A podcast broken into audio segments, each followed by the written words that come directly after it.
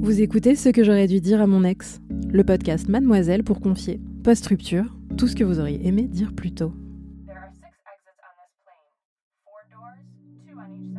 Avant de te rencontrer, je m'ennuyais. Alors, au lieu d'aller vivre les aventures qui me faisaient envie, je t'ai choisi. Ça allait être toi, mon aventure. Je ne l'ai pas fait très subtilement, mais tu as trouvé ça charmant. Tu as même dit que je t'avais approché avec style et enthousiasme. Tu m'as suivi, tu m'as aimé, et moi je ne revenais pas de la chance que j'avais d'être aimé par toi. Avec toi, je m'ennuierais jamais, c'était sûr. Je buvais tes paroles quand tu me racontais tes voyages, et parfois je disais Tu m'emmèneras? Tu disais oui, on ira, mais tu n'as pas besoin de moi pour y aller. Tu m'encourageais, mais j'avais trop peur d'y aller seule, et c'est pour ça que mon aventure, c'était toi. C'était une aventure douce, safe, grisante, mais confortablement installée au creux de tes bras. Parfois, je sentais que ton cerveau buguait, car j'avais fait semblant d'être libre et indépendante, et tu découvrais mes fragilités. Mais en vrai, ça t'attendrissait, ça te faisait sentir utile, protecteur. Alors tu redoublais de douceur et d'attention, et je me demandais comment j'avais autant de chance. J'imaginais qu'il y avait un dieu, parfois une déesse, et je lui disais merci, merci, merci.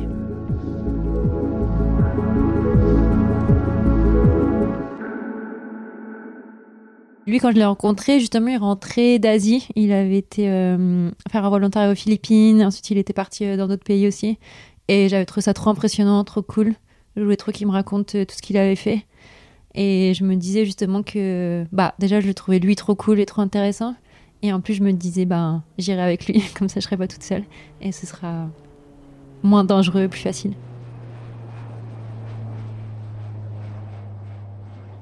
Les années sont passées, on s'est posé, on a parlé bébé et on a même passé un dimanche après à parler réduction d'impôts.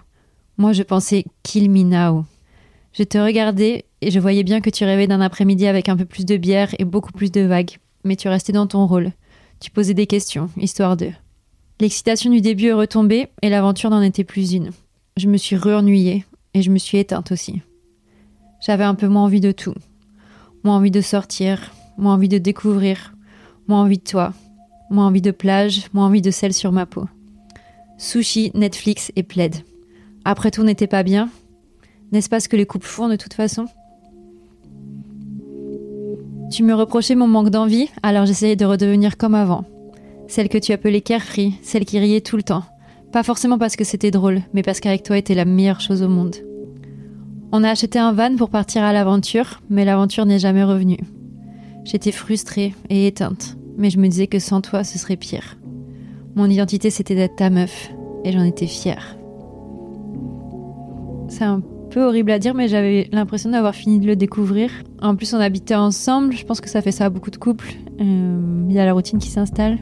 On avait prévu beaucoup de choses, mais euh, le Covid a fait que non seulement on habitait ensemble, mais on était aussi ensemble H24. Euh, dans un pays étranger, on était loin de nos cercles respectifs. Du coup, on travaillait tous les deux à la maison. On essayait des fois de sortir euh, pour travailler soit dans un café ou soit dans un bureau, euh, un coworking.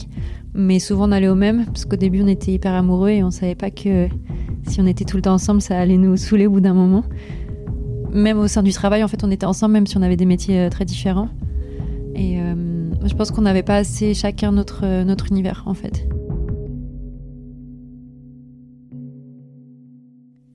Je ne pouvais pas te quitter, alors c'est toi qui l'as fait. Tu n'as pas attendu avec moi dehors. Tu m'as dit que ça servait à rien. Tu nous trouvais pathétiques avec nos larmes au milieu de la rue. Alors tu m'as laissé.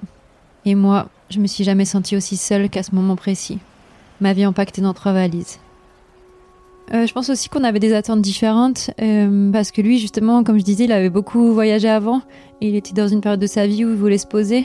Et moi, je suis arrivée à ce moment-là et du coup, euh, euh, bah, il est tombé amoureux de moi, mais je pense qu'il m'a aussi choisi entre guillemets parce qu'il euh, s'est dit que je pourrais être la meuf avec qui il pouvait se poser, il pouvait rester.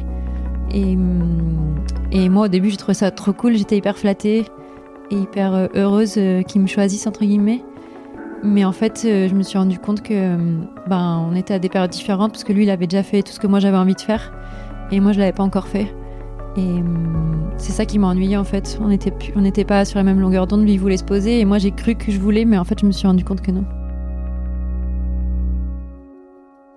Euh, moi, ma vie parfaite euh, avec lui, ça aurait été qu'on arrive à s'extraire du cocon qu'on avait créé tous les deux, euh, qui se crée en général au début des relations, mais en fait, on est resté trop longtemps dedans. J'aurais aimé qu'on arrive à être chacun plus indépendant. Et pour moi, mais après, je sais que c'était pas ce qu'il voulait lui, mais moi, j'aurais aimé euh, qu'on voyage tous les deux, euh, qu'on rencontre plein de gens. moi, j'écris et lui, il écrivait aussi. Enfin, je pense qu'il écrit toujours. J'aurais bien aimé du coup qu'on écrive peut-être nos aventures. ouais, ça, ça m'aurait fait vraiment kiffer.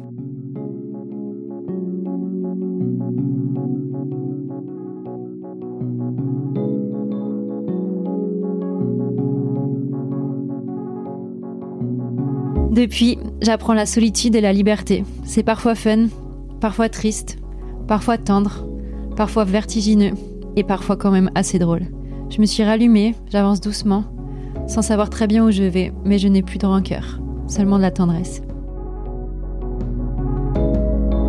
Depuis qu'on n'est plus ensemble, je m'ennuie pas du tout, du tout. Euh, tout l'inverse. Euh, par contre, après, ça veut pas dire que c'est mieux maintenant, parce que c'est dur aussi euh, de se retrouver seul après plusieurs années avec quelqu'un. Donc du coup, a des moments de tristesse, d'insécurité, de peur de l'avenir. Mais en tout cas, un truc euh, qui est sûr, c'est que je m'ennuie pas du tout, du tout, du tout. Euh, bah, du coup, j'ai fait plein de trucs. Euh, j'ai voyagé. Je suis partie en Thaïlande toute seule. C'était trop bien. C'était fou. Je dépense beaucoup d'argent. Il va falloir que je pense à me calmer. Mais en tout cas, je m'ennuie pas du tout.